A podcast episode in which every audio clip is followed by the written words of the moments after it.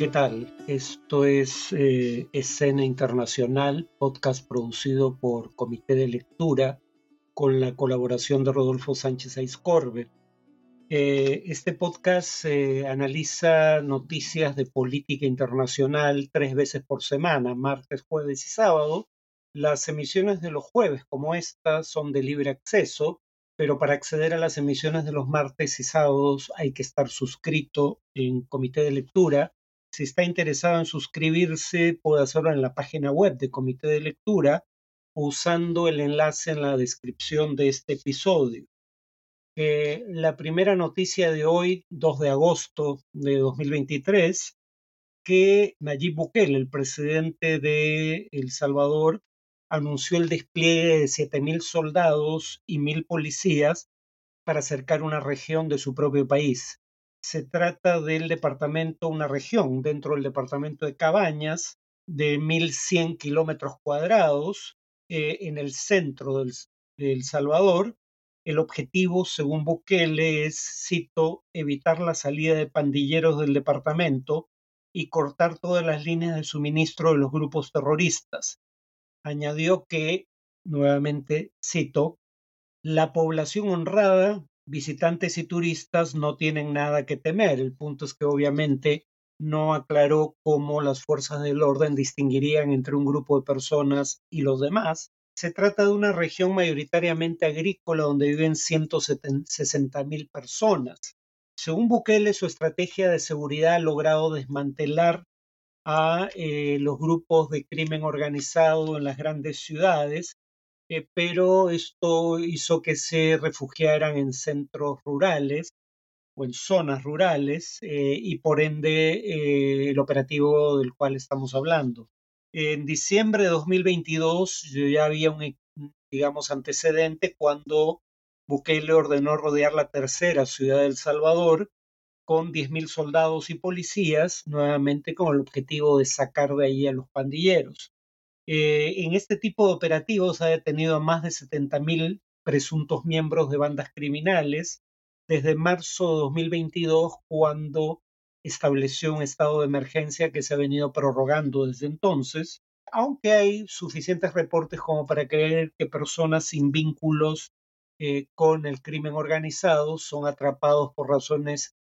tan banales como tener eh, un tatuaje, porque los miembros de pandillas suelen tener tatuajes como medio de identificación y símbolo de orgullo en su pertenencia a ese tipo de organizaciones y han terminado por ende inocentes en prisión. Eh, organizaciones de derechos humanos han denunciado un uso desproporcionado de la fuerza, torturas, desapariciones y muertes bajo custodia no bien explicadas. Vamos a remitirnos a este tema en algún podcast ulterior. El arzobispo de San Salvador, José Luis Escobar, pidió que en los juicios masivos se juzga simultáneamente a cientos de personas con a veces un único eh,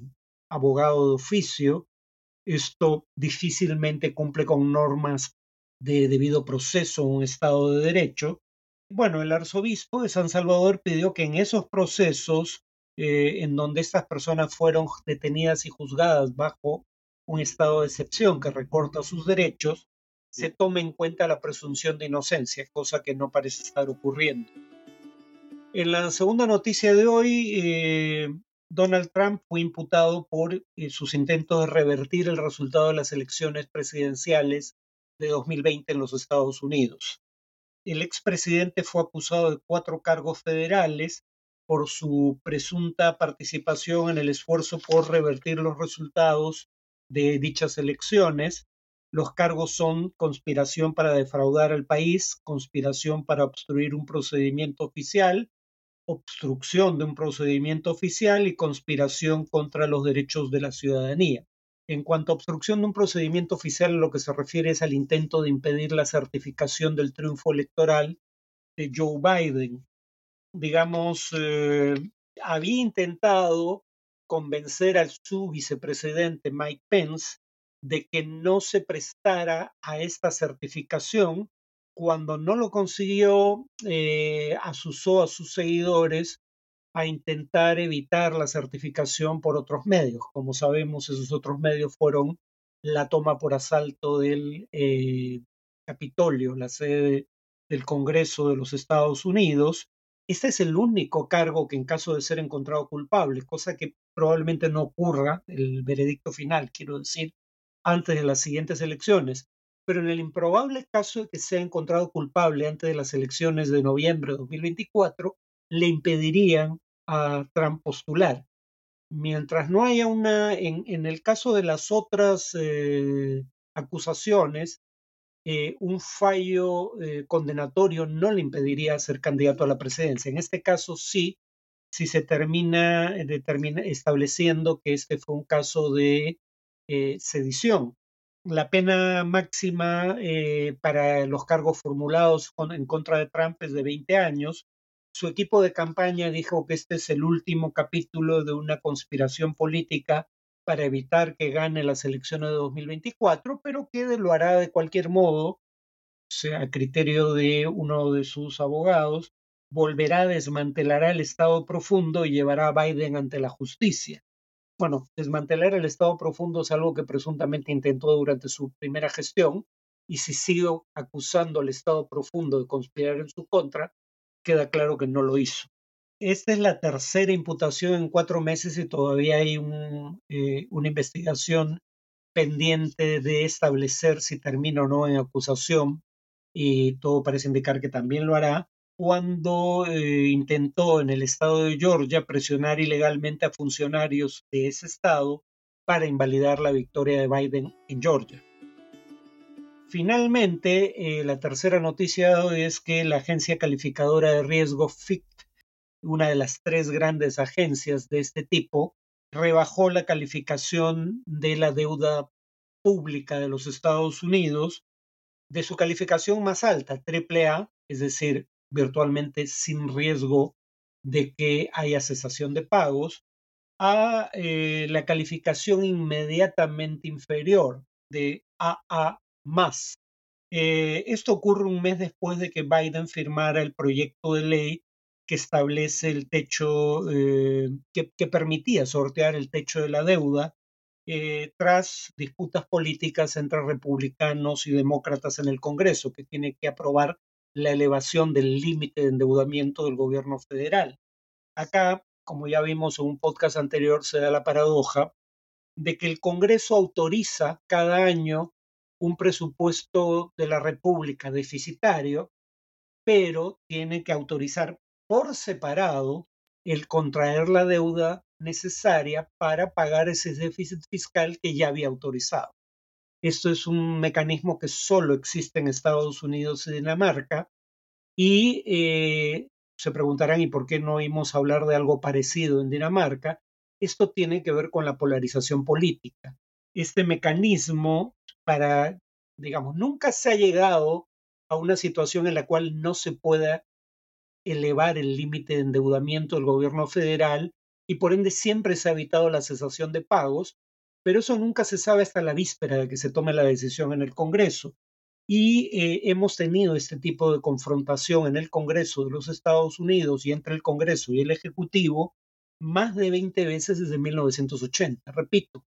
esto es una señal del tipo de polarización política que ha eh, crecido significativamente en décadas recientes en los Estados Unidos y probablemente sea el argumento fundamental para rebajar la calificación de la deuda soberana del Estado federal estadounidense. Porque el otro argumento no es considerado convincente por la mayoría de economistas y tampoco por la secretaria del Tesoro, Janet Yellen, que consideró la decisión arbitraria, porque el otro argumento, más estrictamente económico, menos político, es aquel según el cual la deuda pública estadounidense como proporción de la economía ya está por encima del 100% del PBI eh, y eh, con tendencia a seguir creciendo, y eso en sí mismo es una de las preocupaciones que expresa Ficht para justificar la decisión. No es por lo demás la, primera vez en que algo así ocurre. Una agencia, una de esas tres agencias que mencioné, Standard Poor's, ya había reducido en la misma magnitud la calificación de la deuda pública federal en 2011. Sin embargo, esto no evitó que las bolsas de valores en las principales capitales bursátiles del mundo eh, cayeran producto de este anuncio. En cuanto al tema de análisis que probablemente ocupe esta y la siguiente sesión, eh, voy a hablar del golpe de Estado en Níger y antes de que eh, se desconecten pensando que me puede a mí importar lo que ocurre en Níger, país que muchos eh, no solo no sabían que existía hasta la víspera del golpe, sino que aún después del golpe algunos siguen confundiendo con Nigeria. Son dos países distintos, limítrofes, pero distintos. Bueno, voy a tratar de persuadirlos, si me dan la oportunidad, de que eh, lo que acaba de ocurrir en Níger es importante, no por Níger en sí mismo, sino porque es un síntoma de tendencias preocupantes a nivel de el Sahel, eh, esta zona en el continente africano que se ubica entre el desierto del Sahara y el África subsahariana, eh, en el África en su conjunto y potencialmente en otras regiones del mundo. En primer lugar, es grave porque eh, el Sahel, la región que acabo de mencionar, es la región en donde más golpes de Estado exitosos se han producido eh, probablemente a nivel mundial en años recientes, lo cual revierte una tendencia que mencioné en un podcast en el que hablé de Sudán, revierte la tendencia a un número cada vez menor de golpes de Estado exitosos a nivel mundial. Esa tendencia se empezó a revertir en 2021 y el golpe en Níger es parte de esta reversión de la tendencia a la disminución de golpes de Estado. Eso en sí mismo es bastante preocupante, pero además el Sahel es probablemente hoy en día la región del mundo donde mayor presencia tienen los remanentes de los grupos yihadistas o terroristas de alcance global, como los llamó el presidente Bush en su momento, Al Qaeda y el autodenominado Estado Islámico. No tienen capacidad de operación en ninguna parte del mundo la dimensión en que la tienen en el Sahel y probablemente esto tenga que ver con la descomposición del aparato estatal en países como Burkina Faso y Mali. Por ejemplo, en eh, los primeros seis meses de 2023 se han producido 1.800 ataques en la región del Sahel, fundamentalmente por parte de estos grupos terroristas, aunque no exclusivamente por parte de ellos. Hay otros grupos actuando en la región. Además, lo que ocurre en Níger, el golpe de Estado, eh, puede ser visto a la luz de los precedentes, es decir, los otros golpes de Estado exitosos que han tenido lugar en Níger eh, en años recientes, que son eh, los de Burkina Faso y Mali. En Mali, por ejemplo, poco después del golpe, el nuevo gobierno le pidió a Francia que retirara sus tropas que estaban en el país para colaborar en la lucha contra Al Qaeda y el Estado Islámico, y en el caso de Mali, en menor medida en Burkina Faso, las tropas francesas, tropas regulares de un Estado, fueron reemplazados por eh, efectivos de eh, la red Wagner, tristemente célebre por su intento de marchar sobre Moscú hace un par de meses. En el caso de Níger hay 1.500 soldados franceses cumpliendo labores contra insurgentes fundamentalmente, y hay mil efectivos, no todos soldados o mil funcionarios estadounidenses. Estos podrían ser forzados a marcharse y tal vez sean reemplazados por miembros del grupo Wagner, porque ya en, las manifestaciones en favor del golpe hemos visto eh, manifestantes portando banderas rusas mientras quemaban banderas francesas, que tienen además curiosamente el mismo color, solo que en un caso son franjas verticales y en el otro horizontales, mientras coreaban el nombre de Vladimir Putin, el presidente ruso, y eh, Pregoshin, el líder del grupo Wagner, ya saludó el golpe diciendo que esto era una suerte de intento por saldar cuentas con la vieja potencia colonial. Y lamentablemente el sentimiento anticolonial, bueno, lamentablemente por el uso político que se le pueda dar, no en sí mismo, pero lamentablemente el sentimiento anticolonial es un sentimiento real en buena parte del continente africano, porque para empezar, eh, a diferencia de lo que ocurre en América Latina, donde tenemos en promedio más de 200 años de independencia, Níger se independizó de Francia recién en 1960. O sea, hay mucha gente que aún recuerda el periodo colonial eh, en ese país. Ahora, el grupo Wagner como posible sustituto de las fuerzas francesas o americanas en Níger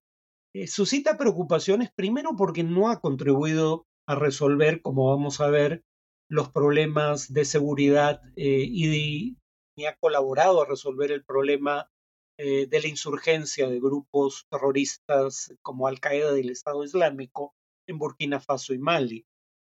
además, es un grupo que ha perpetrado violaciones sistemáticas a los derechos humanos, ahí donde ha eh, tenido la oportunidad de actuar, cosa que dicho sea de paso genera números mayores de refugiados y potencialmente de emigrantes hacia países europeos. Eh, y además, en tanto, es una organización que tiene una motivación crematística, es decir, si bien en algunas ocasiones opera como brazo político en la sombra, digamos, del Estado ruso, tiene sus propios objetivos de enriquecimiento que a veces conspiran contra los demás objetivos que en teoría deberían contribuir a eh, lograr en los países en que intervienen. Ahora, además de la importancia del Sahel por las razones que acabo de indicar, está la importancia específica que tiene Níger, ¿no? País del cual obviamente oyen hablar muy poco, pero no porque lo que pasa en el África no sea relevante, sino porque no tiene la cobertura mediática que tiene una guerra como la de Ucrania. Recuerden que les decía en un podcast anterior que la guerra que produjo más muertes en el mundo el año pasado, 2022, no fue la guerra de Ucrania, que empezó en febrero de ese año, la cubría casi todo el año, sino la guerra civil en Etiopía, que por suerte parece haber llegado a su fin. El tema, sin embargo, es que ustedes no se enteraron de que hubo más muertes en Etiopía por violencia política que en Ucrania, porque virtualmente no hubo cobertura de lo que ocurría en Etiopía, a diferencia de lo que ocurría en Ucrania. Pero que no haya una cobertura mediática significativa no quiere decir que el tema no sea relevante, como revela el hecho de que fuera el conflicto con mayor número de muertos por violencia política en el mundo durante el año pasado. Níger, eh, por ejemplo, es un país que es importante porque tiene eh, fronteras con siete países, eh, varios de los cuales están afectados por violencia terrorista. Níger tiene frontera con Argelia, Benín, Burkina Faso, Chad, Libia, Mali y Nigeria. Precisamente porque tiene frontera con Nigeria, actúa en ocasiones utilizando como retaguardia territorio de Níger el grupo terrorista yihadista Boko Haram, que en realidad eh, es un grupo nigeriano en lo esencial, eh, pero que eh, actúa en el noreste de Nigeria, por ende cerca de la frontera con Níger, y en ocasiones incursiona para actuar dentro de Níger. Precisamente porque Níger tiene fronteras con siete países, varios de los cuales, Nigeria, Chad, eh, Libia, Burkina Faso, Mali, la mayoría de hecho, son países donde actúan grupos terroristas, sobre todo grupos terroristas de raigambre islamista, es que Estados Unidos colocó una base aérea, sobre todo para el uso de drones, es decir, de aviones no tripulados, en el norte de Níger. Desde esa base Estados Unidos atacaba blancos, bueno, eran vuelos de reconocimiento de obtención de inteligencia, pero también vuelos para atacar blancos de organizaciones terroristas, no solo en Níger, sino también en los países vecinos. Entonces va quedando más claro por qué lo que pasa en Níger es algo de interés más allá de las fronteras de este país. Dejo el tema aquí por ahora, pero lo retomaré en el siguiente podcast del fin de semana. Eso es todo por hoy. Nos vemos en la siguiente emisión.